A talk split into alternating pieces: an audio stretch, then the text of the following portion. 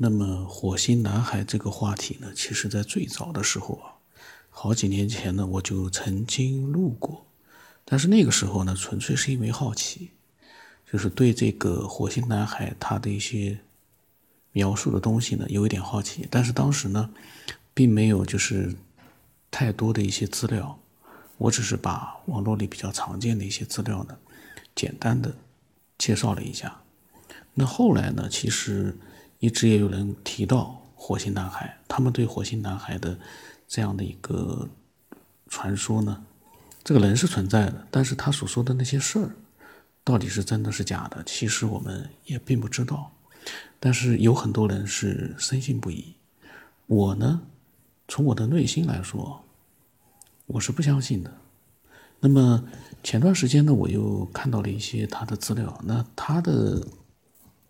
随着时间的推移呢，他的年纪也现在也是变成了一个年轻人。那现在似乎所有的人都没有再拍到过他成长之后的影像。可是也有人说呢，他们去采访过这个火星男孩，有中国人，而且呢，采访的记录内容非常的多。那我就在想，你要想明白他到底是不是真的从来自于火星，那么还是要从他所描述的一些内容里面去寻找答案。不过呢，有一点，这个所谓的中中国的这样的一个人哦，据说是采访了火星男孩，但是这件事情都是他自己在说。好像我看了一下，没有什么就是太多的证据证明他真的去采访过这个火星男孩，所以这件事本身呢，嗯，真实性呢是，我个人觉得百分之七十可能都没有这样的一个采访，因为他没有一个，我不知道有没有人看到过这个采访的影像资料，我是没看到。所以呢，我不太清楚他到底有没有。我现在呢，就当他是采访过。我从他采访的这个内容里面呢，看看我们看看啊，内容里面有没有一些有意思的点，其实是蛮丰富的。然后呢，我再把之前网络里面流传的很多人对火星男孩的一些描述，包括对他的一个每个人的一个判断，我看看。有没有比较有意思的？我们大家再分享一下。因为，嗯，这件事情，我因为我们没有去实地的去和火星男孩见过面、交谈过，所以呢，嗯，我们只能从网络里面的资料去做一个参考。所以这个本身这个基础呢，就是不是很牢靠。但是呢，我们反正是个私塾类的呃节目，所以呢，我们就根据这个现有的资料，我们来。呃，娱乐一下，思索一下。但是首先我要说明一点，这些网络里的资料有可能全部都是虚构的。但是我大概的看了一下那个所谓的中国人对火星男孩的采访，火星男孩的回答呢，说句实话，嗯，内容很丰富，大家听一听。可能有的人在网络里看过，有兴趣的没有看过的呢。呃，可以听一听。那么那个人呢？他问哦，他想问，他想知道史前文明是否存在过。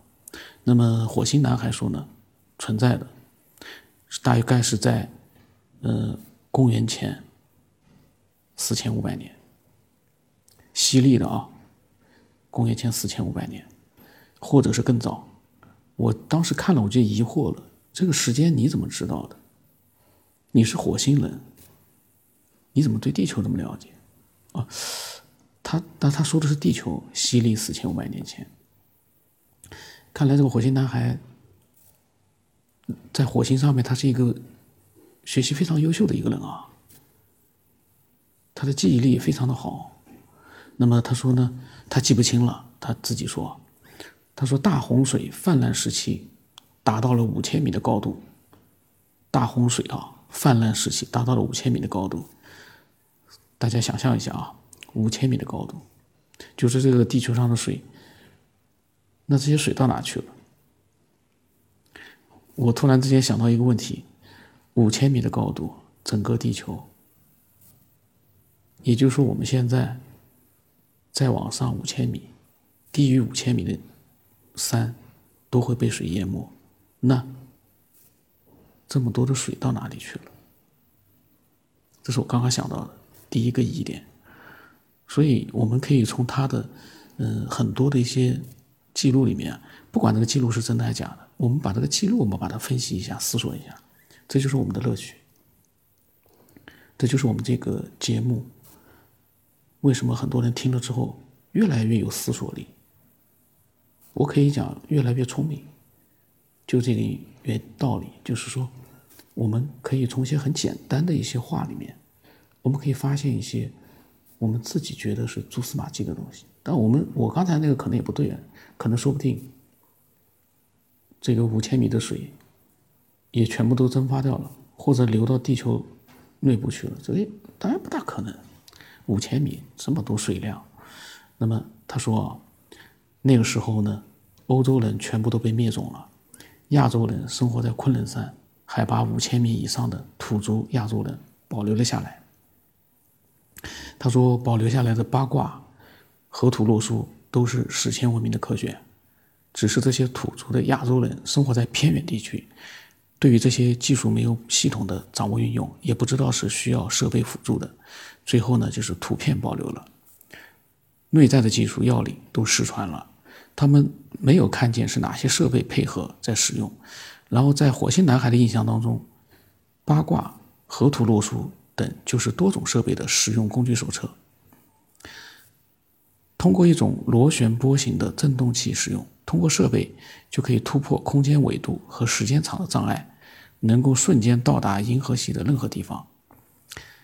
难道这个史前文明有这么厉害吗？我又要提出一个问题了：史前文明这么厉害，那怎么会被灭种的呢？大洪水来了，首先这个大洪水五千米的高度的洪水从哪里来？是天降大洪水还是从哪里冒出来的？那你可以瞬间的到达银河系的任何地方，那你怎么会灭种呢？这个内容我本来没有仔细看啊，我现在一仔细看，我发现简直就是一个开玩笑，简直。呃，编造这个内容的人不知道是谁，但是我相信啊。如果真的是火星男孩说出来的话，那我敢肯定，火星男孩就是一个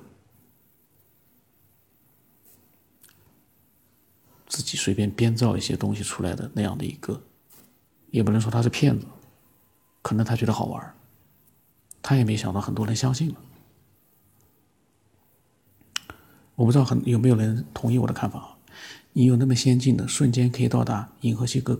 任何地方的这样的一个设备，你怎么会被灭族呢？没理由。至少你会生存下来一大大部分人，你有这个技术，那是多么发达呀！现在我们都做不到，但是洪水来了，我们不会灭种，因为有各种设备可以让人生存下来。所以呢，嗯，我念到这么多呢，我开始没仔细看，我一念到这么多，我就觉得。虚假的可能性占百分之八十，百分之八十。